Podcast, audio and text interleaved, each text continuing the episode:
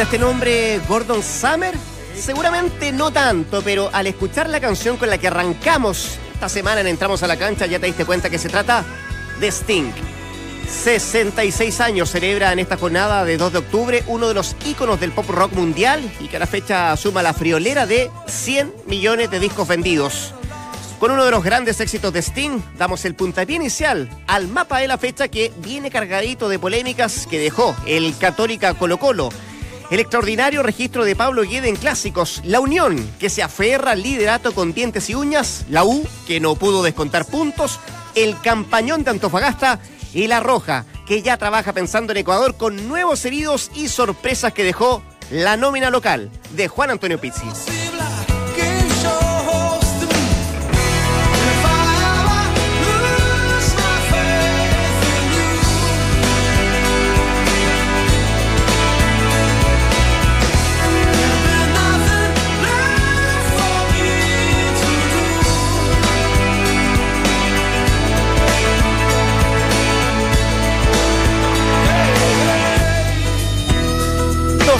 La tarde con dos minutos. ¿Qué tal? ¿Cómo les va? Buenas tardes. Bienvenidos a Entramos a la Cancha en esta semana clave para la selección. Vamos a hablar del mapa de la fecha. Tenemos la pregunta del día. Don Valdemar, don Claudio, ¿cómo les va? Buenas tardes. ¿Cómo andan los niños? Estamos como la roja, con uno menos. Sí, así es. Yo preocupado por la suerte del patito, que se tomó... Ah, La noticia del pato, man. Qué increíble. Abrieron los noticieros con el pato. ¿Ah? Y justo lo Y- asocian a Marcelo Díaz, obviamente. Ah, claro, hicieron memes con, con el pato que se desinfló. Claro, exactamente. Acá ha pasado todo en Chile. Vino la- el avión de Iron Maiden y, ah, Lo y chocaron. chocó. Lo chocaron los chilenos. y ahora lo del pato, increíble. Cuando el otro pato había que desinflar, el pato que, no, que ha cagado a tanta gente, el pato blanco le está. No, ese Ya. pato no. Ah, llegó arriba con la pierna, ¿eh? Llegó con, los- con la... Que fue la noticia el sábado, los noticieros. La muerte del pato. Así es. Le, pa- le jugó una mala pasada el clima al pato de Ule. ¿Pero se pinchó con algo de ahí o Sí, no? de la misma laguna. En la misma laguna, hablando del había pato, una, islita, qué sé yo, y ahí se pinchó y empezó a desinflarse. guau, guau, guau, y ahí quedó. No, lo entretenido que la gente vendía, ¿viste? La gente vendía en lugar los patitos chicos. Ya habían poleras del pato ya. No, rápida la gente no es. Es muy rápida. Me encanta Sting, por lo que arrancamos. Ah, qué bueno. Muy Sí. bueno, muy bueno. ¿Sting solo o te gustan su, su etapa con, con The Police? No, con The Police también. Ya, Sí, muy bueno, muy bueno. Bueno, señores, nuestra pregunta del día. ¿Quién va a picar de atrás en el segundo tramo del torneo de transición? ¿Será Antofagasta? ¿Será Colo Colo? ¿Será Everton? ¿La Universidad de Chile o el Audax italiano? Cinco cuerdas para un trompo, ¿ah? Es nueva esa. Es nueva. Así es que ya puede opinar en nuestro Facebook, también en nuestro Twitter, arroba Radio Duna. Ya le vamos a dar a conocer algunos porcentajes de cómo va esta pregunta del día. ¿Quién va a picar de atrás en el segundo tramo del torneo de, de transición? Es la pregunta. Es la pregunta. ¿Quién Antofagasta, adivinó Colo Colo? Everton, la U y Audax. ¿Quién adivinó la, el marcador el fin de semana? ¿De qué? ¿Te acuerdas que hicimos apuestas? Yo dije ganaba Colo Colo, pero... 1-0 dije, no, no, sé, pero dije ganaba Colo Colo. Para Yo mí dije- lo- yo los dos dije ganaba. Colo Colo 2 a 1. ¿Sí? ¿Sí? Sí. Y pensé que ganaba la U. Estoy seguro que nadie dijo el empate. 3-1 dijo Nacho Barca. Yo para mí los Yo candidatos... dije que ganaba Católica 1-0. Sí. Sí. El candidato de títulos, eh, yo dije hace algún tiempo, para mí era Colo Colo y Everton. Ayer Everton a mí me desilusionó un poco. Entiendo que la cancha le puede haber incomodado bastante y el error por ahí que cometió este eh, ¿cómo el arquero? Eduardo Lobos. Y este pero pero son dos candidatos que, que van a estar peleando hasta final del torneo. Unión Española me, me gustó lo que hizo entre la Universidad de Chile. Ojo que por ahí la apreciación que, se, que estamos teniendo, me incluyo, de ese fútbol un poquito quizás más mezquino, más este, un, un poquito más contenido, no lo vi tan así. ¿eh? Lo obligó a defenderse mucho a la Universidad de Chile, lo fue a presionar arriba. Eh, No, y además- me gustó lo que Y hizo. el además empató con. ¿En, qué, en minuto, qué minuto fue la expulsión de- del. Pato Rubio? ¿Al minuto? ¿Los dos minutos? Fue, fue la primera. Fue la, la la- primera entrada. Mal, mal. El Pato Rubio. in- Inentendible la- Sí. Un jugador tan. Un, un jugador que además es, tan limpio. Yo inmediatamente lo asocié al tema de Wander, no sé por qué. No, Los Carlos. Muñoz, dices tú. ¿Qué dije yo? Carlito Muñoz, Pato Rubio. No, no, no, perdón, Carlito Muñoz. Fue al minuto y medio que le entra Pizarro, ¿no? Sí, Sí. Ni, ni bien empezó el, el- el- el segundo tiempo, increíble. Pero es una expulsión inexplicable lo de Carlito Muñoz. Eh, Inexplicable, la mitad de la cancha, no, no revestía riesgo. y era para roja. No, directo. O sea, sí o sí. Sí o sí. En Twitter eh, la gente opina de todo, pero muchos, de verdad. No fue, me aproveché de mirar justo el Twitter cuando pasa la, la expulsión de, de Muñoz. Ah, algo pasó en aquel Wanderers que estuvieron juntos, decían. Le está cobrando algo, Pizarro le tenía algo en mente, decían. De varios, a propósito de la entrada fuerte sobre, Es que, sobre Pizarro. lamentablemente da para pensar que puede Sí. haber sido algo extrafutbolístico. Si Pizarro. O sea, si recién. Ahora, había tenido un encontrón también con Pinilla, había estado ahí, un Sí, poquito pasado revoluciones. pasado. Sí. Yo creo que había varios pasados revoluciones. Se pegaron mucho al final del partido, sí, bastante. Pero bueno, fue, fue un partido muy en relación a lo que uno esperaba. Digo, de que uno se, se daba cuenta que se estaban jugando cosas importantes. Me parece que definitivamente la U no encuentra la forma futbolística. eh, que, que Pinilla sí trata de ponerse un poco el equipo al hombro, de mostrar esa rebeldía que normalmente le conocemos a, la- a los jugadores eh, de la Universidad de Chile. Y como también a la hinchada, quiero destacar lo de la hinchada de la Universidad de Chile. No solamente ahora en este partido, sino siempre ha acompañado al equipo, las buenas, las malas. Es uno de los equipos que más público lleva en promedio a los estadios. Muy, muy bien. Y acá le hicieron el 50%. Sí, Ah, sí, le le habían cedido el 50% a, la- a los hinchas de la Universidad de Chile. Sí, sí, en el sí. Santa Laura. El, el- el tema que defiende, pero defiende muy bien. pues. Y, y- y- y aún con 10, eh, lo que decías tú, se generó alguna, alguna opción para, para quedar en ventaja. No, no, lo que pasa es que yo, yo, yo siempre que def- he defendido el otro fútbol, tengo, tengo nítidamente, seguramente Rodrigo también y tantos auditores, la imagen de cómo defendían los equipos chilenos en Copa Libertadores, en, en Sudamericana, en cómo defendíamos en, en, en clasificatorias. Sí. Yo creo que hay un paradigma en, aquello que es el partido de Chile-Paraguay. Eh, por- porque Chile-Paraguay cuando el Pato Yáñez hace, a- a- hace el gol de contra. Ah, Eh, sí, todo metido atrás. en Bueno, corrida eh, de eh, es que a eso 50 voy. Ese, ese fútbol a mí nunca me, me ha agradado, nunca nos dio resultados. Así defendía Chile. ¿eh? Sí. Yo, yo creo que ese, ese es el elemento referencial, es el partido que, que nos demuestra. Yo tantas veces viajé en Copa Libertadores y, y uno decía, ¿en qué minuto? ¿En qué minuto, por ejemplo, el Cruzeiro Colo Colo, ¿en qué minuto viene el primero? Y venía el primero, venía el segundo, venía. Y lo, y lo de Unión, bueno, más allá de, la, de, de las estadísticas, es un equipo que. A mí, a mí me recuerda a la U de Peluso. Que no era un equipo provocativo, no era un equipo desatado, pero un equipo que jugaba bien. O el de- la de las artes mismo. Eh, la de las artes, Sí. eh, que, que trabajaba, que te mordía mucho en tres cuartos, que, que- que tiene una pareja central que juega muy bien, pero que además en algún minuto te puede hacer daño. El tema que, que ha hecho poco daño, porque lleva muy pocos goles, ¿no? Seis. Seis. Pero, pero por Dios que cuesta que le hagan goles. Y Sí, y tiene está con una cota de suerte también, porque por ahí tuvo la un par de, pelotazos largos que. unos cabezazos de uno, uno, un Pinilla. diagonal, claro. Uno que, el mono Sánchez quedó a, eh, a destiempo en una salida y que le, le cabecean por arriba el travesaño. Está con cierta, con cierta cuota de suerte también, pero, pero bueno, esa suerte hay que ayudarla. Y ayer conversábamos con alguna gente de fútbol de que. eh, y acá, bueno, yo soy eh, nacionalizado chileno y extranjero, pero quiero, quiero hacer la salvedad porque eh, discutíamos en un momento si, si en Chile la formación o en la formación a los jugadores lo, les enseñaban con poca rigurosidad o concentración en las marcas y todo ese tipo de cosas. Porque, a ver, no es novedad que los tres del fondo, incluso meto a Orión ahí, eh, sean extranjeros en Colo Colo. Nada más y nada menos que en Colo Colo, que es un equipo que pueda tener lo que quiera y que, tiene, eh, que es el equipo que más capta. Y sin embargo, Guedes se ha concentrado en que los tres del fondo más el arquero sean extranjeros y a partir de ahí ha, ha encontrado una fortaleza que le ha significado una remontada. Algunos estarán de acuerdo o no con la manera de jugar, lo que sea, eso lo discutimos después. Y novedosamente lo de, lo de Unión Española también. O sea, los dos centrales más, el, más Galucci, el, el volante de corte, son extranjeros. Y sinceramente creo que tienen una formación táctica diferente. O sea, hay una concentración diferente, hay, eh, hay algo que te marca una diferencia eh, en ese aspecto. Y, y sobre todo para estos equipos que arrancan un poco desde ahí, ¿no? Es decir, bueno, fortalezcámonos en, en nuestro arco o, o mantengamos el cero en nuestro arco y a partir de ahí sabemos que de ahí en adelante podemos hacer daño en cualquier momento. Yo, yo cuando hablo del, del- del ingenio a la hora de contratar, ah, me refiero eh, a lo de Palermo, por ejemplo. Sí. Eh, no tenía mucho para desembolsar un español y de pronto tú te, te asoman dos centrales, que era, que era el, el problema endémico en los últimos años de, de Unión Española, con Asporo que hoy día está en el banco. Siempre tuvo problemas en el último, en el último tiempo Unión Española antes de la llegada de Palermo. Y con poquititos trae jugadores que rinden. Galucci, Ahora, González y Sí. se me- el otro central ahora te lo doy, pero ya te lo doy. eh, y en eso está el debe el fútbol chileno. Si vemos que la gran camada de la selección nuestra. Pizarro. Pizón, la, Sí. la- la gran camada de la selección nuestra tiene que improvisar, entre comillas, a, a Medel, que ayer jugó como volante central, Sí. tiene que, que improvisarlo y se constituye una, una buena figura. Y, y Jara va a seguir siendo titular pese al, al- al- al mal momento del último tiempo. Yo creo que ahí hay un, hay un problema, pero no de ahora. Yo No. diría desde hace, desde hace largo rato. Ahora, el, el por qué habría que hablar con los, con, con- con los canteranos, con los técnicos de, de- de las inferiores. ¿eh? Y ahí está lleno de factores también. Yo, yo tengo una explicación, ¿eh?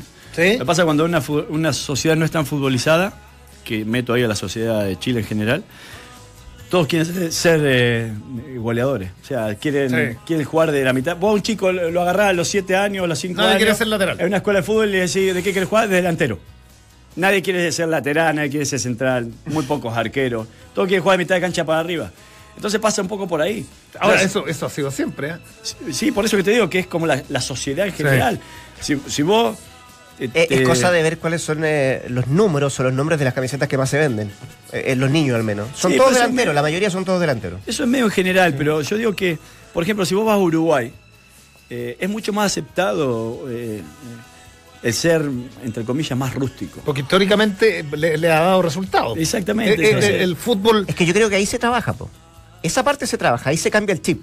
Cuando llega con la ilusión de ser delantero, pero cuando llega, por ejemplo, a, militar en algún inferior de algún club importante, ahí te cambian el chip. Te dicen, no, la verdad que tú tienes que pensar que con tu... Por decirte algo, un ejemplo X. O un caso bien hipotético, con tu altura tú mm, vas a andar mejor atrás y, y te encuentro que eres rápido para las coberturas. Y ahí como que lo enseñan y lo van modificando y le van buscando el, el sitio más adecuado para una oncena, creo yo. Sí, pero pasa por la rigurosidad. Te También, digo, claro. yo, yo hice eh, inferior en Ferrocarril Oeste.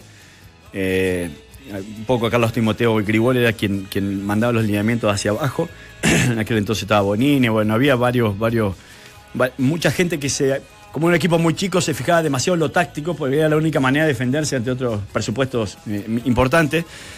Nosotros a la 16 años, 15, 16 años ya manejábamos dos o tres sistemas tácticos, pero a cabalidad.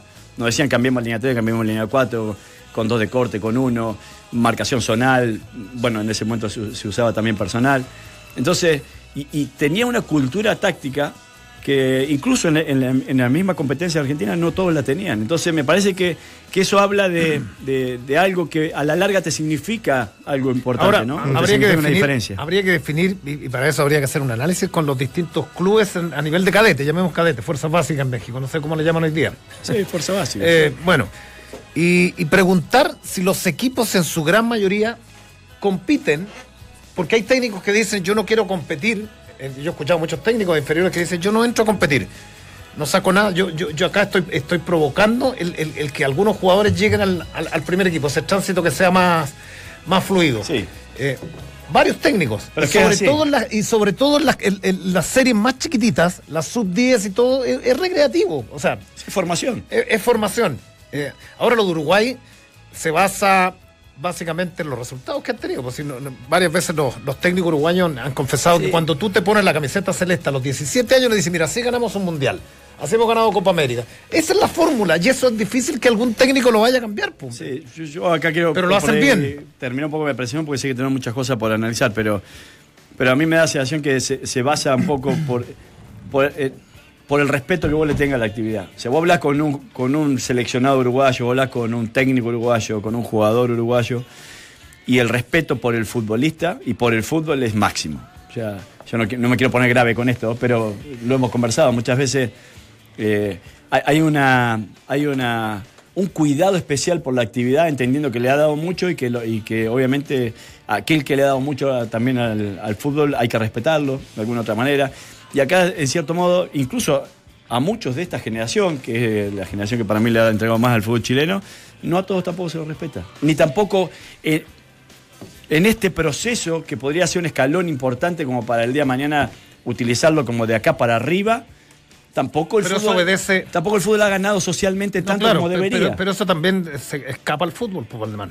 O sea, Sí, la- uno la- cada vez, cada que, cada vez que, que- que ve algún triunfo chileno, individual o colectivo, te dice lo mismo. No, no, no tenemos apoyo. Aquí no hay un respe- respeto de, de- de políticas de Estado hacia el, hacia el deporte. No sé si leíste la, la entrevista a la chica que está problemando con Fernando González, la, Eh, La- eh, Luciana Aymar. Ah, sí. Luciana Aymar, que decía me interesaría masificar el hockey acá en Chile, pero nosotros sabemos que es, no es posible, que es muy complejo. Por- porque eso está, está orientado y, sectorizado a la ABC1. Claro. El hockey es, es sobre césped. O sea, si tiene problemas la Federación de Hockey sobre césped ya con algunos resultados visibles de tener una cancha al, al técnico Sí. y a las, ¿cómo le llaman? A las diablitas. Sí. O sea, ¿qué esperamos para allá abajo? Yo lo he dicho, esto escapa. Yo, yo sé, yo, yo sé que de pronto, de pronto uno tiene que acotar la, la- la mirada. Pero, pero hoy día para cualquier padre, mira, llevar al niño a, la- a las inferiores, no- en muchas de ellas no hay infraestructura, No. en muchas de ellas no hay alimentación, en muchas de ellas no hay locomoción que lleve a los niños a Quilín el día domingo. Juegan sin público, sin presión, y llegan a los 16 años y la sociedad y nuestra sociedad, y, de pronto me pasaría a mí también, ¿sabéis qué? Dedícate a estudiar porque no, Exacto. está- porque no están la- la- las condiciones. Eh, hay muy poco equipo que tiene, que tiene condiciones. Y digo, digo, para, para hacer un trabajo interesante en cadete. Sí, pero po. a eso le sumo, entendiendo que es parte del problema, por eso le Mira sumo. lo de River, yo les, les comentaba lo de River. O sea, el niño entra a las 10 de la mañana y puede estar hasta las 5 de la tarde en, Sí, en- en en el River. estadio. En el estadio. Son O sea, hay, sociales. hay- hay colegios adentro, hay lugares, restaurantes para comer, hay actividades extrafutbolísticas, etcétera. Pero eh, yo, independiente de lo que vos decís, negro, que, que te- tiene mucho que ver la infraestructura y las condiciones en las cuales se, se mueven los futbolistas en sus inicios, también yo le sumo el que sos juzgado de una manera diferente si sos futbolista. Entonces, ante aquel que tiene la posibilidad económica de ir a estudiar o seguir en el fútbol, la mayoría se decide por el estudio. Porque obviamente dice, "Bueno, esto sí te va a dar el día de mañana, que el estudio es la base de todo, yo creo que la educación es fundamental, pero eh, acá no se abraza la actividad del fútbol como que realmente es lo que vos pretendés para salvarte, para salvar la vida. Y créeme que en otros, en otros países, entre ellos Argentina, vos a los 12, 13 años ya sabés que querés futboli- ser futbolista y es lo único que te puede salvar la vida en algunos casos. A- Ahora, escapa también de esa mirada, porque hay- hay aspectos culturales. Yo, yo he conversado con muchos eh, exfutbolistas argentinos, Bernabé, por ejemplo, Vargas. Claro, son más duros de piedra. A los 13, 14 años, Bernabé, por ejemplo, dormía bajo la galería. Ya a los, a los 15 años ya salió a buscar vida. Y, y acá somos, como sociedad distinta. No nos olvidemos que antes, y Rodrigo, que tiene mejor memoria que yo, lo puede refrendar, antes de esta camada los futbolistas no duraban dos años en- en- en el extranjero Sí, es cierto. no duraban, había un tema cultural. Si yo digo, a partir del año 98 con Zamorano y, y- y- y- y días posteriores o semanas posteriores al Mundial donde llega Salas, Sí. donde llega Salas, antes de eso los futbolistas eran contados con los dedos de la mano, los que estaban en el extranjero. Absolutamente. Y no, no nos olvidemos que, lo hemos hablado en otra oportunidad, Reynoso era mal mirado por jugar en México. Pues siempre además teníamos una mirada errada. De, de, de las- bueno, es un tema largo, ¿eh? Sí, sí. Pero, lo- pero lo bueno. cierto es que, que, que no se Pero con- trabaja, es verdad. No, con, no- con mucho fundamento, con mucha base. De, mm, hay varias cosas que uno pone sobre la mesa para tratar de explicar este, este fenómeno. Eh, partimos hablando de, de los refuerzos también y derivamos en esto, porque va, va de la mano. Eh, y ustedes sacan a colación lo que, lo que pasa, por ejemplo, en la defensa de Unión, lo que hace Colo Colo también en su defensa, que son extranjeros, no son, no son formados acá en casa. Eh, y fíjate que, a propósito de ver a la Católica ayer con, con Colo Colo, cada, cada fin de semana que pasa, cada... mm, cada partido que juega la Católica Mario Sala, eh, me convenzo más que, que se eligió mal en cuanto a refuerzo. Fíjate que ayer, eh, y más, ayer de- más allá de- del resultado, ¿ah? del partido que se jugó contra Colo Colo, eh, y le he visto todos los partidos de la Católica de aquí para atrás, eh, la misma confusión de Sala yo creo que es parte de eso, que tiene poco donde elegir y los que trajo para, para, para cumplir ciertas zonas no, no le han funcionado. Fíjate, ayer termina, de- trajo a Boboril y, y termina jugando con Cordero. Entonces, pero bueno, a lo mejor no cumplió la función que, bueno, son circunstancias del partido, pero, pero igual, voy más allá de eso. Eh, todavía no ha podido suplir la ausencia de Castillo. eh, bueno, del pájaro Gutiérrez, qué, qué decir.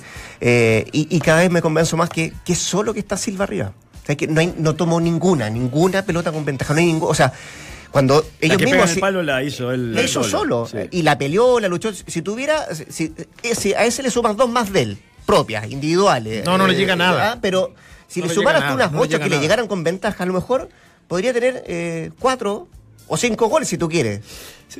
Yo creo que lamentable, lamentablemente. Pero quiero apuntar a eso. al Silva tema de los refuerzos. equipo- ¿Eh? En Colo Colo Silva llevaría no sé cuántos no- goles. Y Con la asistencia te de Valdivia, de- de Valdés, ocasiones, sí. Pero, a ver, el, el otro día discutíamos eso. Si vos traes para, para reemplazar a um, Kaliski, lo traes a Wed, ¿estás errando en el refuerzo? que, que te, te- te En invito el a que hagamos no. ese desafío. En el papel no. En el papel no, porque ahora con el diario del lunes todos somos Sí, con pero guitarra más corto, eléctrica. sí, pero, pero más corto el plantel. El- el- si el problema, No, de, el bien, problema pero- de Mario Sala fue, fue acortar demasiado el plantel, no tiene alternativas. Sí, está bien, pero ahora dicen el error los refuerzos. Pero Agüed es capitán de Racing y había jugado todos los partidos. Es más, cuando llega acá, llega con más nombre que el propio este, Kaliski. Absolutamente. Entonces uno dice, bueno, Bueno. Capria, Capria llegó siendo. No, no, no. Cap- Capria llegó siendo la figura importante No, del fútbol está bien. argentino, no rinde, después vuelve a Argentina y es, ca- y es Es que campeón. ahí, ¿no? ahí Claro, es donde quiero llegar. Es que Carnero, otro ejemplo. Después Claro. puede rendir o no. Pero uno como técnico tiene que tomar la decisión antes de. Sí, Entonces, por supuesto, sí. para mí Agüed es un muy buen reemplazo de Kaliski. Para mí, eh, el tanque Silva es un muy, buen- muy buen nombre que dista mucho a lo mejor de Castillo por la edad. Pero, pero si uno podía confiar Y- y en por que la forma de Silva- jugar también. Claro, que Silva podía a lo mejor rendirte de una buena manera, bueno, decir, bueno, toma la decisión de traerlo. Ahora te das cuenta que no ha rendido, lamentablemente, pero bueno, tomó una buena Pero hay, decisión para pero hay un error en la, en la conformación. en eso. Porque después de, la, después de la conformación, es verdad, Sala no puede, de, de pronto, aquí me puede ayudar o no, eh, de pronto no puede intervenir con los rendimientos individuales. Eh, digo, Bonanote en el día de ayer le pegaron harto, es verdad.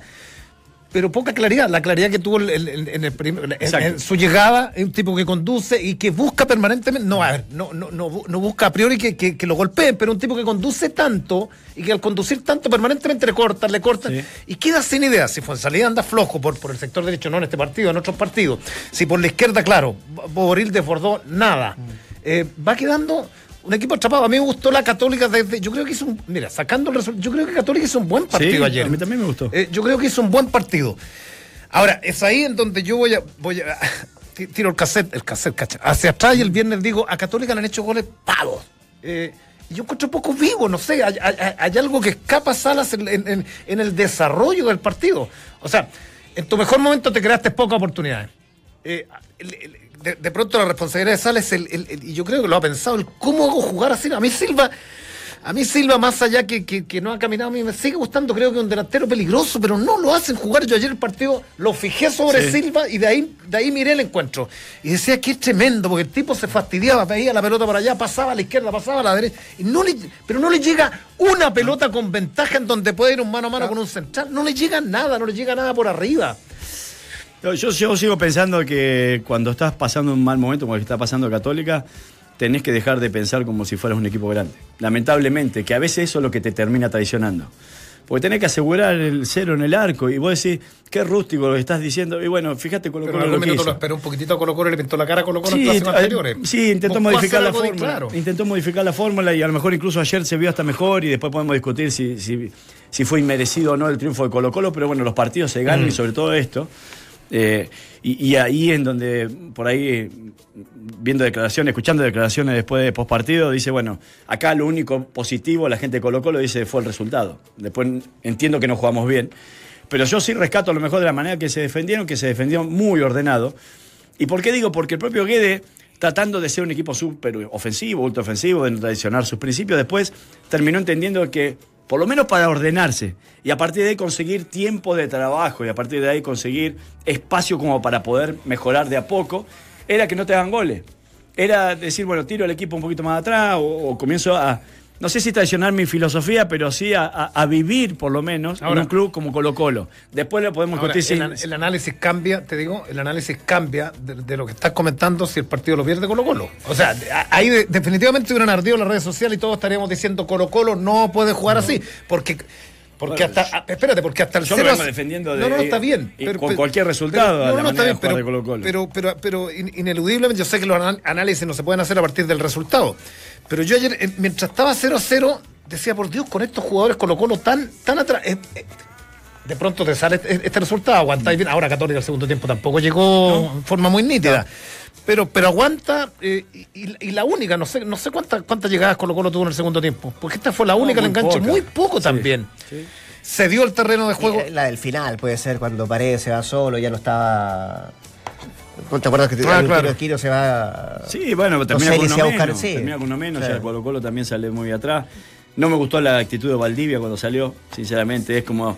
eh, flaco, entendés de una vez por todas, o sea, vas ganando un partido, queda muy poco, eh, estás con un jugador menos y tenés que, tenés que cerrar el partido. Bueno, tenés que salir. pasa- no le Él- podés hacer un él- show al él técnico. explica post partido que efectivamente se estaba, estaba estirando un poco, eh, pero que estaba para terminar. Esa, es- esa es la explicación igual, que él da y que él no pidió el cambio. Pero independiente que no haya pedido el cambio y que haya estado para terminar, tenés que entender que, que quedaba, no sé, cinco minutos, no que quedaba se- más, o diez quedaría, no, no, no, sé, no me acuerdo bien el- la altura del cambio. Queda nada, quedan cinco minutos. Claro. yo voy y- un poco más allá, que independiente si estaba o no estaba, es una decisión del, del técnico. Hay que respetarlo. Aunque, no la puedas- aunque no la puedas Claro, compartir, y- pero respétala. cla- Claro. ahora, ahora que la semana dijo me falta pelear con Valdivia, con Valdivia está. Bueno, le falta uno. Eh, Yo sé que son cosas futbolísticas, calenturas del Sí. momento, pero a, a mí lo que, a, a mí donde me hace ruido Valdivia es que permanentemente, cua- cuando, Valdivia quiere jugar, es un crack. Pero cuando Valdivia permanentemente lo tocan y va al suelo, y va al suelo, y reclama, y va al suelo, se- se- eh, pier- pierde, el foco. eh, eh, y, ayer, eh, a mí me pareció que por grandes, grandes pasajes del partido se dedicó a pedir tarjetas, se dedicó a ir al suelo. Sí, se- habló y- mucho. Y se va del partido, Sí, se sí. va del partido. Sí. Cuando, cuando, cuando asoma el Valdivia, ese Valdivia que tenía ganas de volver a la selección es un, es un- es un jugador distinto. Sí, pero a mí lo que sí me ha sorprendido y mucho Valdivia, y es algo muy positivo, es su, bien su disposición. Ah. Su disposición para rendir, independiente si después lo hace mal, regular o bien. Por lo general le ha ido siempre eh, mayoritariamente bien, pero eh, me ha sorprendido esa actitud que no se la había visto, salvo en la Copa América de Chile, la, la- la que Chile sale campeón. Eh, esa actitud, esa predisposición súper positiva que me parece que, que es muy importante y que hoy por hoy le significó meterse nuevamente en la convocatoria, como también hacía Pinilla.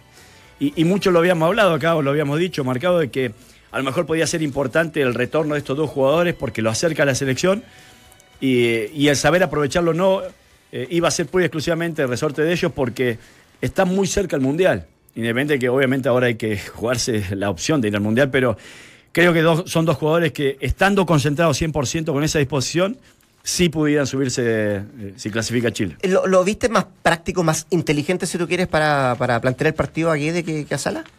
Por la forma como jugó. Para mí dentro de lo esperable. Ah, eh, lo único que me sorprendió, y acá sí debo ser eh, ¿Tú este, crees que Salas, muy claro, eh, Salas yo- tenía la lectura de cómo, de cómo iba a jugar Colo Colo? ¿Que iba a repe- reiterar en términos generales lo de lo de San Luis? ¿Ah? Con San Luis. con San Luis? Sí, yo creo que sí, yo creo que sí. Y eso le da espacio como para él pararse un poco más en campo rival. Lo que pasa es que los, últimos, los primeros 15, 20 minutos yo no lo vi porque estaba terminando el partido de- del Bayern con, con el Hertha Berlín. Y después Fue vi, mucho más católica los primeros vi 15. los últimos 15, claro, los últimos 15 el primero y después todo el segundo tiempo. Pero no sé ahí cómo se vio Católica versus Colo Colo, pero, Pero no, entiendo no, que Colo Colo estaba medio Pero- metido atrás y Sí, Católica... pero no te hace goles, si ese es el tema. po. Bueno, En los mejores momentos no, no, no, no marca un desequilibrio. pero porque se, se defiende bien Colo Colo también, de Sí, pero tuvo un par. Bueno, Silva tuvo la- la- eh, esa pelota en el, en, en el palo. Ah, eso lo vi. ¿Ah? ¿Lo viste vi. eso? Sí, esa jugada. sí. Eh, hay un tema de, no sé si de categoría, pero lo hablábamos, ¿quién, lo- quién lo decía el día viernes? Eh, tú lo decías, pues si tiramos in- individualmente a Sí. uno y a otro hay un tema de categoría Sí. que, que al final Te marca que al diferencia. final se marca diferencia. Te marca diferencia. Y lo de Paso mismo, la confianza de Paso también eh, es importante. Fíjate que engancha, le pega muy bien. Anteriormente había convertido dos goles, se mete nuevamente en la convocatoria de la selección.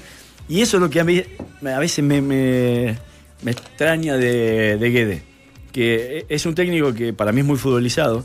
¿Cuánto esperó en darle Mm, la confianza a seis fechas. Paso? O sea, ¿cuánto esperó? Cambió por ese sector a muchos jugadores y cuando apareció Paso, encontró el equipo, lo encontró con San Luis, lo podría haber encontrado antes, en cierto modo, porque tenía a Suazo que lo permanecía por ahí, la línea de tres más el arquero estaba, Paredes, Valdés, Valdivia estaba, y le faltaban contar dos o tres puestos. Nada más. Ahora, yo creo que él se convence un poco también ahora de que eh, el objetivo es eh, conseguir los triunfos. Que no tiene margen de y error. que no tiene margen de error y el, y el como sea. Y si tiene que recurrir a alguno que estaba medio, ah, lo va a meter. Y si tiene que cambiar un poco, también lo va a cambiar. Eh, y yo aquí voy a poner los números sobre la mesa. Fíjate que en clásicos tiene un 85,19% de rendimiento. Ha jugado nueve partidos entre la U y la Católica. Ganó siete y empató dos. Esos son los números de Guede dirigiendo a Colo Colo, enfrentando a la U cual, y a la Católica. lo cual me indica, que también es algo que lo habíamos dicho, que es un buen estratega, pero no un buen técnico. Y esto lo con Dante lo marcábamos, que él para la planificación, para tratar de, de- de imaginarse cómo se va a desarrollar el partido, es bueno. Y, y trabaja y mucho. Es, lo que se equivoca es las habilidades blandas, en las relaciones interpersonales al interior del club, en las relaciones con la prensa. En eso es lo que se ha equivocado y mucho Guede, y no solamente ahora. Sino también cuando estuvo en San Lorenzo, incluso en Palestina. en algún Ahora, momento le pasa- futbolísticamente también el semestre pasado se equivocó. Sí. Pues lleva cuántos puntos, seis puntos arriba. Uno dice a partir de los Sí, resultados, sí. pero, pero ¿qué pasa si, Sí. si- Porque claro, en la séptima fecha, ¿qué, qué- qué hubiera sucedido si, si manda Opaso y Opaso no te hace un buen primer tiempo y lo saca? Ma- Lo mató.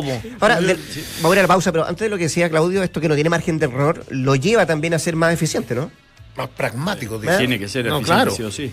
Ahora yo no sé si no tiene tanto margen de error. ¿eh? Yo a Unión Española lo veo como un líder que el último tiempo. No, pero, pero, pero más, más allá de este campeonato, yo creo que en su estadía en Colo Colo Ah, tiene no, más- claro. poco Ah, Sí, o sea, para sí. continuar tiene que ser campeón. Sí, Claro. sí, sí. Ya muchachos, estamos en el mapa de la fecha por ahora. Una pequeña pausa comercial porque tu día dura más de 90 minutos. Relax Fit de Sketchers es la comodidad y el estilo que tú necesitas. Ingresa a sketchers.cl, elige tu modelo. Mira qué bonito el modelo. ¿Te gusta? Me encanta. Disfruta con Adiós. cada paso. Es verdad. ¿Ah? Es bonito. Ahí está, mira. No sé, ese es muy Y bueno. qué buen color Patas. también, ¿eh? Bueno. Go Run 5. Ah, Qué buena la zapatilla. Bonita. Ya muchachos, una pequeña pausa comercial, seguimos en el mapa de la fecha. En los próximos minutos hay un parte médico de la situación de Charles Aranguis. ¿Podrá estar el jueves? ¿Qué tan grave es la lesión del, del hombre del Leverkusen?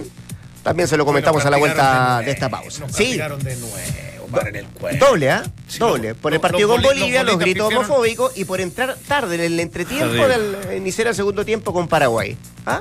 Y Los bolitas nos pifiaron todo el himno. Ya volvemos. Jorge Sampaoli cita finalmente a Fernando Gago y a otros cinco jugadores de plano local para enfrentar a Perú y Ecuador.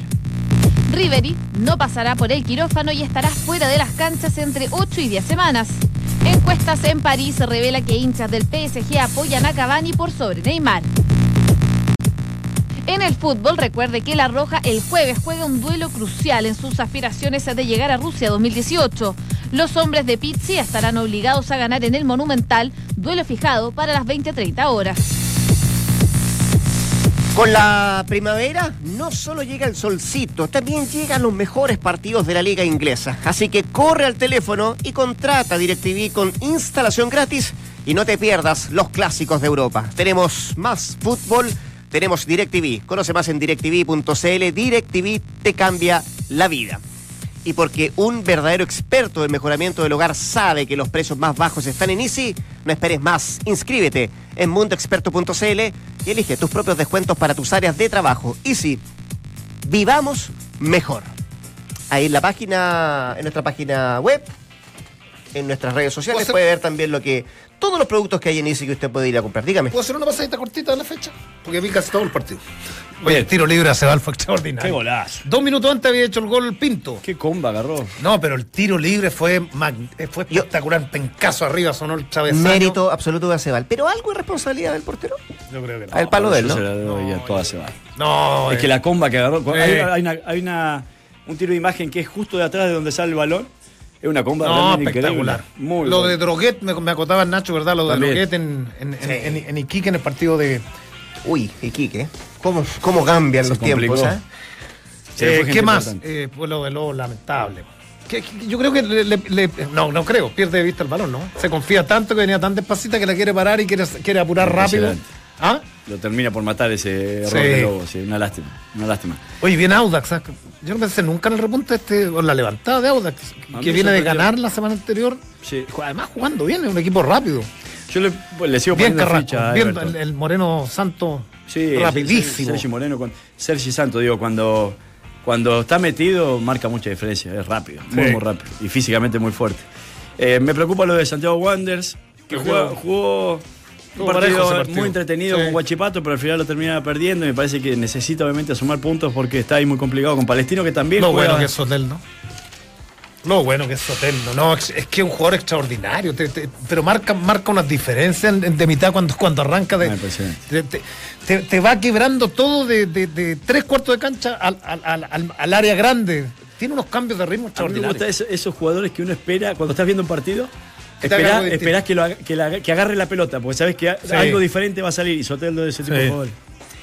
Nuestra pregunta del día tiene que ver justamente con eso, con el mapa de la fecha. ¿Quién va a picar de atrás en el segundo tramo del torneo de transición? Antofagasta, Colo Colo, Everton, la U, Audax Italiano. Fíjate que en Twitter, em, la gente que está comentando con el hashtag entramos a la cancha, eh, 65% le va a Colo Colo y un 21% a la Universidad de Chile. Son los porcentajes en, eh, en, eh, Twitter. Deja mostrarte lo que nos dice Facebook. Por lejos, Colo Colo con más de 100 votos, 109 votos en, eh, en total. Y después la U con 53 y ahí viene Antofagasta con 36 votos en lo que está opinando la gente en Facebook y también en nuestro, en nuestro Twitter.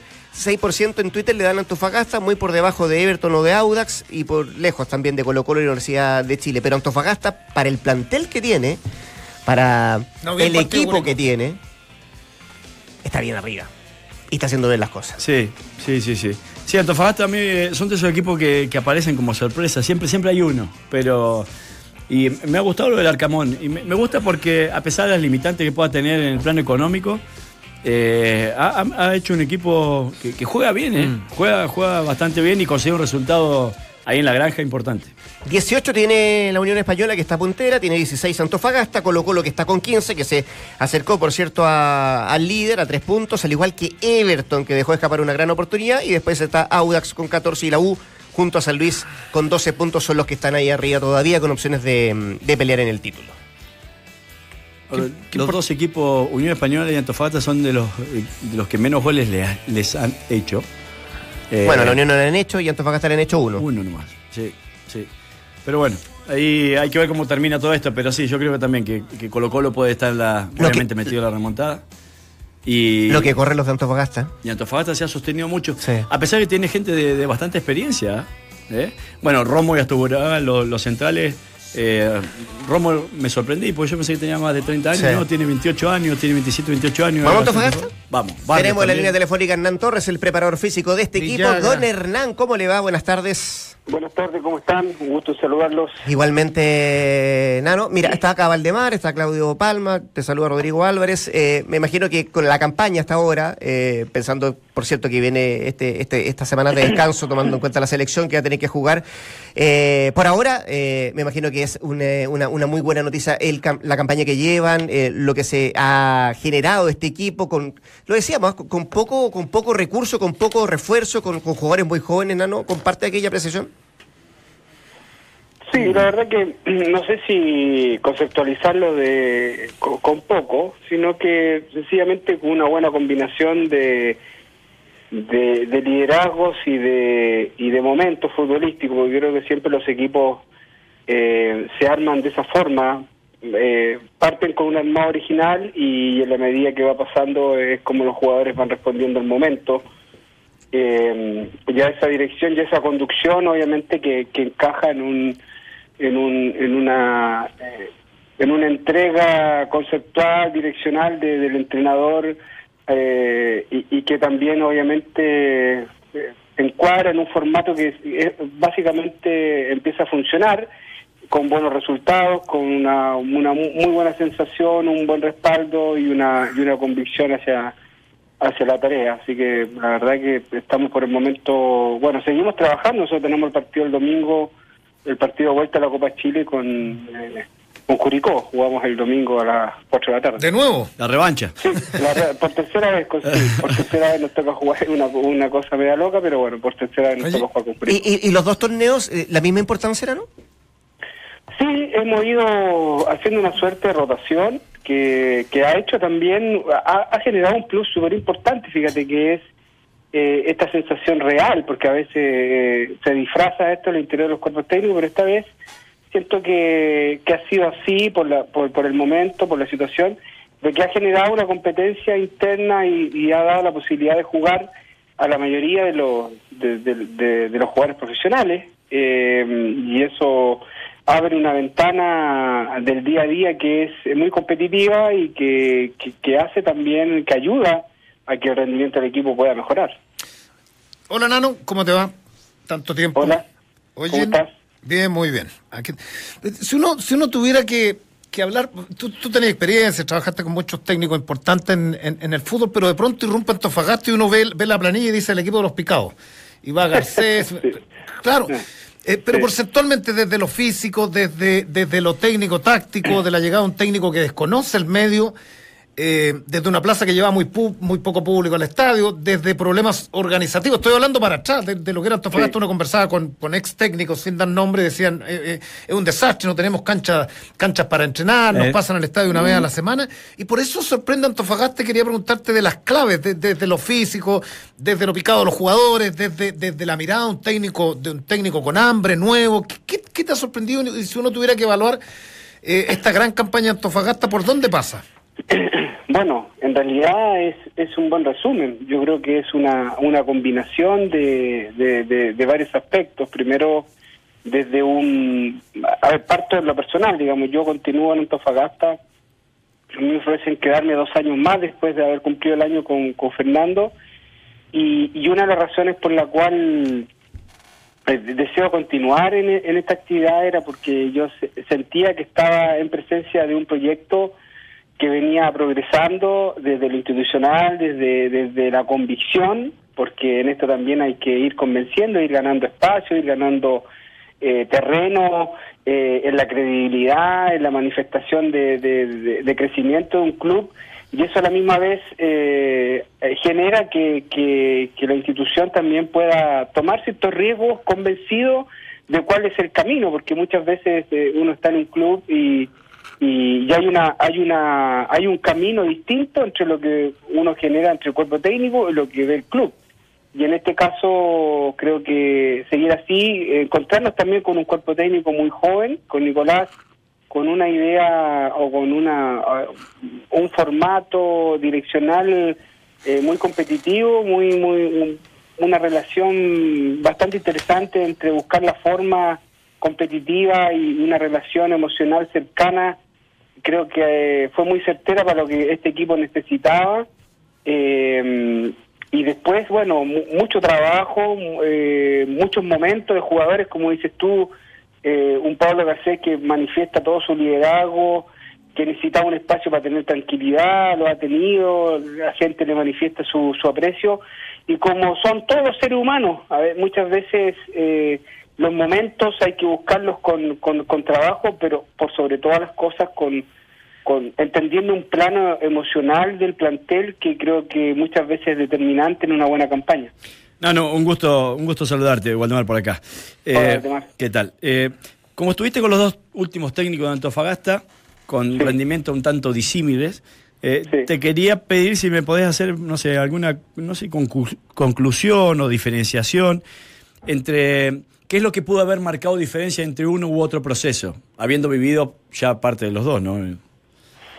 A ver, eh, no me gustaría como establecer de, eh, diferencias desde, de- desde el lado netamente metodológico, porque creo que, eh, bueno, en realidad sí lo voy a hacer. Sí, porque creo que, que sí, sí, Bueno, en realidad lo voy a hacer. esa era la idea. lo voy a hacer. Sí, en realidad lo voy a hacer, porque creo que es importante. Yo creo que este proyecto que vive el presente de Antofagasta guarda mucha relación con el trabajo que hizo Fernando, ¿sí?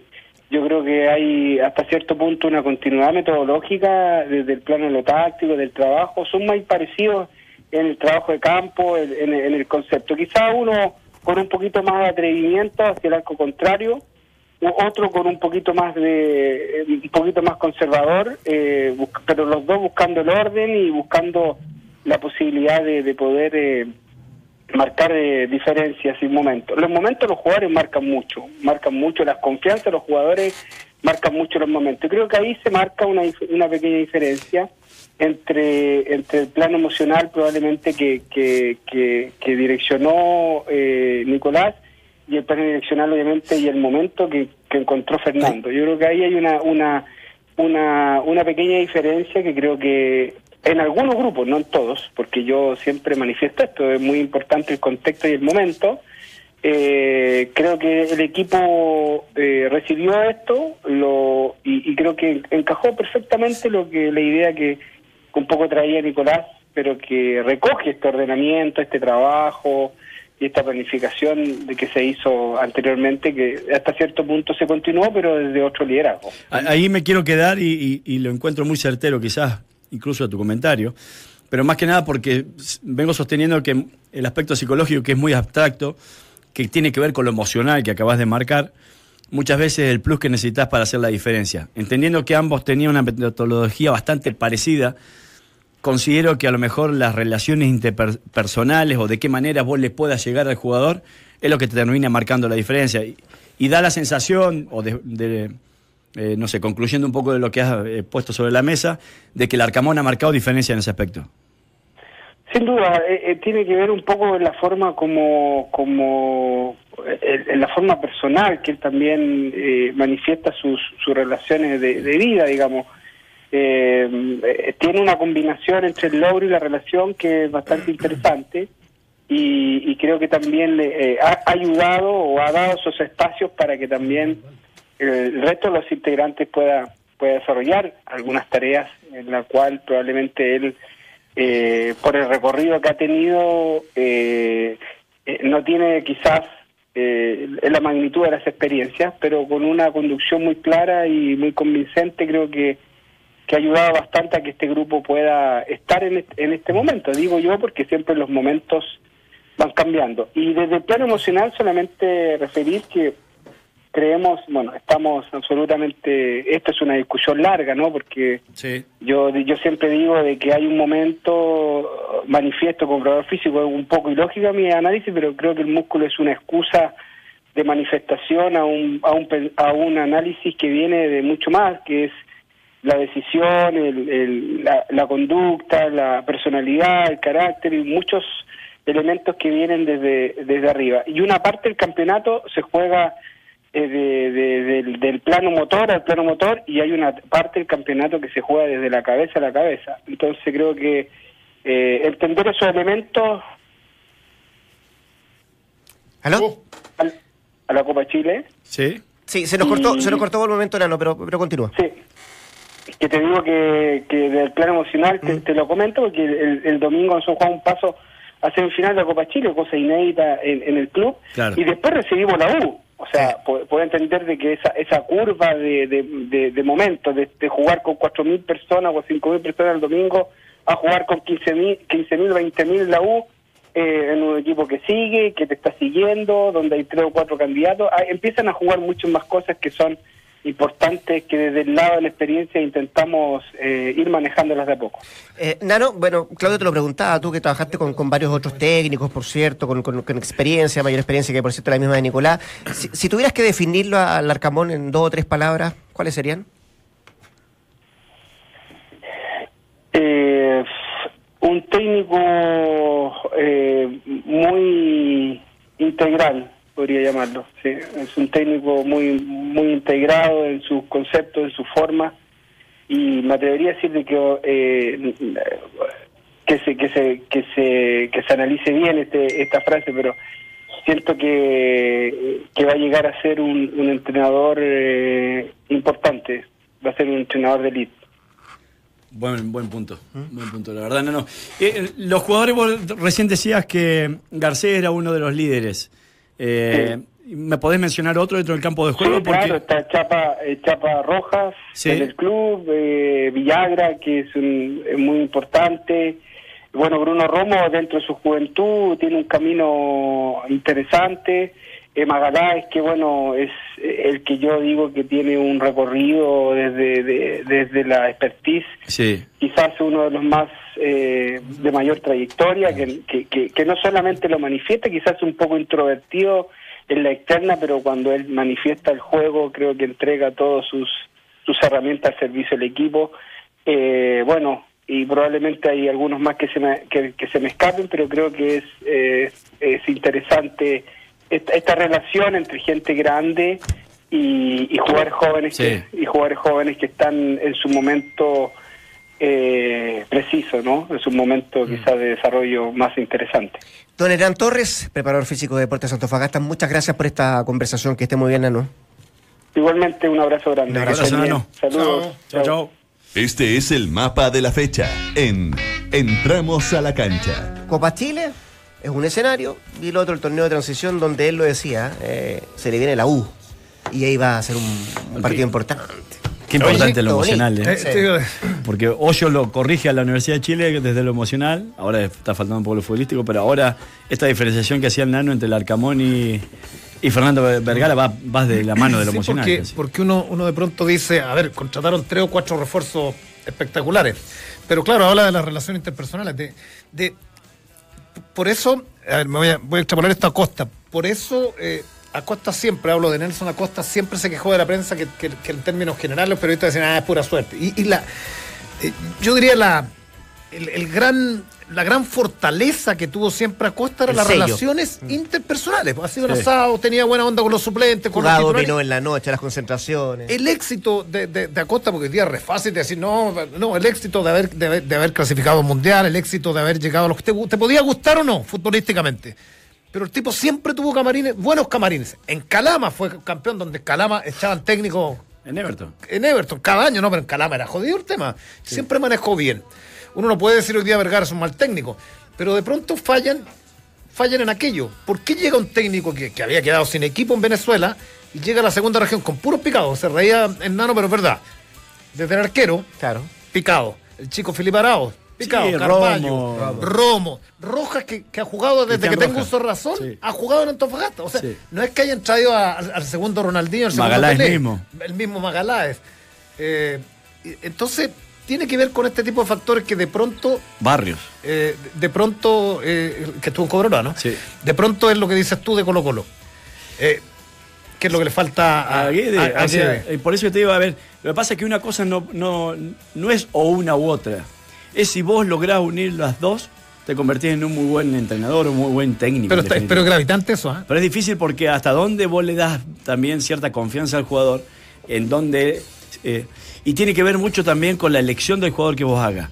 Porque si vos elegís, para mí, si vos elegís un jugador en el cual él no entiende que tu acercamiento es para... No, es sinónimo de, alguna otra, claro. para- de, de alguna otra manera es para conseguir un mejor resultado tuyo, para acompañarte y elevarte a tu mejor nivel y no para que se confunda como un amigo más.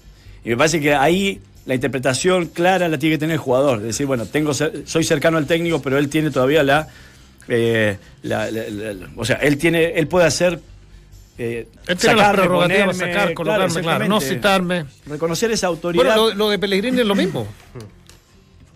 Jugador de, y Salá también. Te puede gustar o no, pero yo creo, yo creo que las grandes fortalezas de ambos técnicos están en el manejo plantel. De Salá, Sí. yo no escuchaba un jugador que hable mal de, de, de Salá. A mí los equipos Salá no me gustaban. Sí. Eh, y lo de Pellegrini también. Mira lo de Pep Guardiola. También. O sea, sale a defender a Agüero, dicen los ratos libres que hagan lo que quieran. Guardiola es de ir a comer con los jugadores. claro. O sea, y- y es, es un tipo que Y con señora. cierta cercanía. ¿eh? Y con señora. Sí, porque los conoce, porque se preocupa por, por el entorno que tiene y a partir de allí él, al tener más herramientas de análisis sobre un jugador, sabe en qué momento le puede exigir o no, o qué momento puede estar pasando o no. Pero depende de los jugadores, porque Mourinho por el otro lado da, la- da la sensación que es la antítesis, ¿por cierto? Es que también después tiene la otra, o sea, cuando vos partís desde el jugador, que esto lo he discutido a veces con el Vichy, eh, y le entregás demasiada confianza, si del otro lado no lo so- saben interpretar bien, se malentiende esto. Se sobrepasa. Al Vichy mismo lo terminaron, para mí lo terminaron traicionando algunos jugadores. O sea, porque él los había dirigido en Colo Colo en un momento de sus carreras y después los dirige en otro momento de, de sus carreras. eh, eh, claro, en la selección y no eran los mismos. A propósito de emociones, sabido es que hoy día La Roja ya comienza a preparar su partido el próximo día jueves ante Ecuador. eh, y deja de decirte que el ruido por la ausencia de Marcelo Díaz continúa. ¿Se acuerdan de los rayados? Bueno, hoy día llegó un grupo de, de hinchas con eh, pancartas para reclamarle a Pisi por la, por la ausencia de- de- de- del Chelo Díaz en la, en la nómina. Grande 21, Marcelo Díaz, la aduana de Chile. Desde Colina dice uno, eres el eh, nominado de la hinchada, tu nombre está en la historia. No es poca gente, ¿ah? Y no son chicos los lienzos que llegaron hoy día ahí en las afueras de Juan Pinto Durán. Estamos a la espera además del parte médico de Charles Arangui, si es que efectivamente podrá. Hay opción, no sé si para, para Ecuador, pero tal vez para Brasil. No, para Ecuador no. Para Ecuador no. Eh, la, la del Tuco Hernández es la que está más cercana. Hoy a la mañana tuvimos un despacho en Negrito Cubillo y decía que lo que más le se acercaba a lo que podía poner en cancha Chile era un 4-4-2, que si estuviera el Tuco sería el Tuco con Silva, Vidal con Valdivia, eh, Vargas Sánchez. Eh, eso, eso es aparentemente lo que más suena. O sea, juega sin, sin nueve. Juega sin Claro, nueve, claro. jugaría sin Juega nueve. nueve, Ahora, desde mi punto de vista, a ¿Y mí si no está el Tuco? Qué ¿Eh? raro. Si no está el Tuco. Si- a mí- no sé, si no está el Tuco ahí, eh, capaz que pasaría un 4-3-3. Desde mi punto de vista, a mí me encantaría que sea Silva, Vidal, Valdivia enlace y tres, Y tres delanteros. ¿Y quién acompaña el Chapa? El Chapa, Vargas, Alexis Sánchez. Para mí esa, esa es la formación que, que a mí más me gustaría. Con un Valdivia que me atrevo a meterlo de titular, ¿sabes por qué?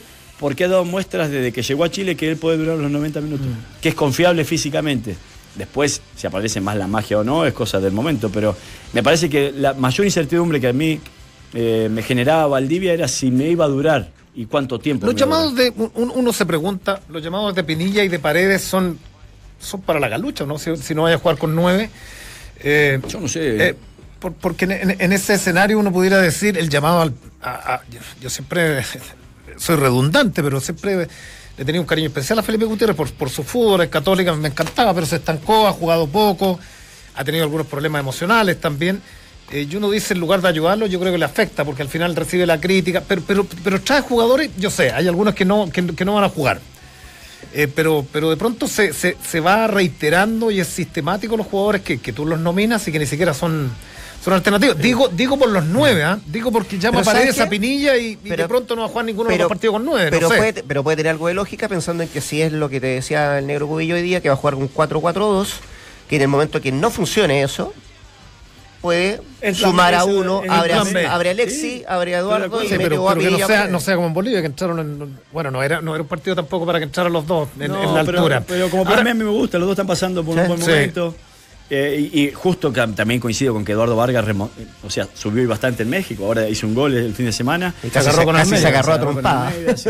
Oye, eh, lo de lo de Brian Cortés, Me gusta. Eh, ¿Te acuerdas que lo, lo, lo comentabas? Y yo, de, pole, se me tiró encima. Eh, me gustaron las declaraciones de Tosel, un tipo 10 puntos, un profesional a la carta, cabrón, un fenómeno. Un, un espectacular, dice, yo no estoy pasando por un buen momento. Y... Ahora, esto no incide en nada, pero a mí me parece, yo, lo, yo esto lo dije antes de, mucho antes de la nominación, dije, a mí me parece que de a poquitito podría ir. Ayer mi hijo me, me pregunta, ¿y arquero? Estábamos viendo el partido, que le digo, hay un chico de Iquique que, que me parece, Sí. que encuentro que es extraordinario, corta bien centro, es valiente, tiene buena chica, buen juego de pie, es completo. ¿Te acuerdas Buena que en algún- cabeza. en algún minuto dije, me gustaría ver a Brian Cortés ya en un equipo, en un equipo grande, le, le va a hacer bien. Y lo nomina yo creo que en, en ese, en, en- en ese escenario. Ahora, sería espectacular, uno dice que clasificáramos, que clasificáramos al mundial, porque ahí la experiencia sería ya Sí, llena para varios. que lo lleven como. Yo, bueno, ahora lo meten como tercero, pero que lleguen como tercero, incluso como cuarto. Si es un arquero proyectable 100% a la selección, entonces ya desde ahora le tenía que hacer vivir un poco esa experiencia. Cuanto antes, mejor. Nuestra pregunta del día era ¿quién va a picar de atrás en el segundo tramo del torneo de transición? ¿Va a ser Antofagasta, Colo Colo, Everton, la Universidad de Chile o Audax? Esa era la pregunta de nuestro día. Fíjate que en Facebook por lejos Colo Colo, con 165 por más de 300, ¿ah? Y harto comentario que dice, por ejemplo, en donde... Tendenciosa la pregunta, de Barca. El, el campeonato ¿Quién se va a picar? entre Everton y Colo Colo. Mira, esos colocolinos, claro. De atrás De atrás, ¿quién va a picar? Dice. De. Fernando Aguirre, vamos Audax, de todas maneras. Mira, Saluda a Cristian de Magner. Antofagasta también. Dígame. No, saluda a Cristian Magner que, que dijo que nos andaba buscando desde la otra radio y que ahora no había Ah, podido varios buscándonos de allá. Y en eh, Twitter, en arroba Radio Duna, también es Colo Colo el que arrasa, con 66% de las votaciones. Más atrás, bien atrás, ¿ah? la Universidad de Chile con el 20%. Es lo que opinó la gente, es lo que leímos a propósito de nuestra pregunta del día. Señores, mañana es martes. Oye, eh, mañana Vamos a estar a de Calera. 48 horas de... mañana hablamos de calera. Sí, no, no, no, que lo de Calera. No, no quería tocar el tema mañana de, de, de, de Calera. ¿Sabes por qué? está el subiendo y está bajando. Está subiendo y está bajando. Las cosas raras del fútbol chileno. Así ¿Es es, verdad? Increíble. es cierto. Un campañón y capaz que baje, desaparezca. Mira tú. Nos juntamos mañana a las eh, 2 de la tarde acá en entramos a la cancha por Duna 89.7 y en Duna.cl. Chao, buenas tardes. Es ahí donde uno dice.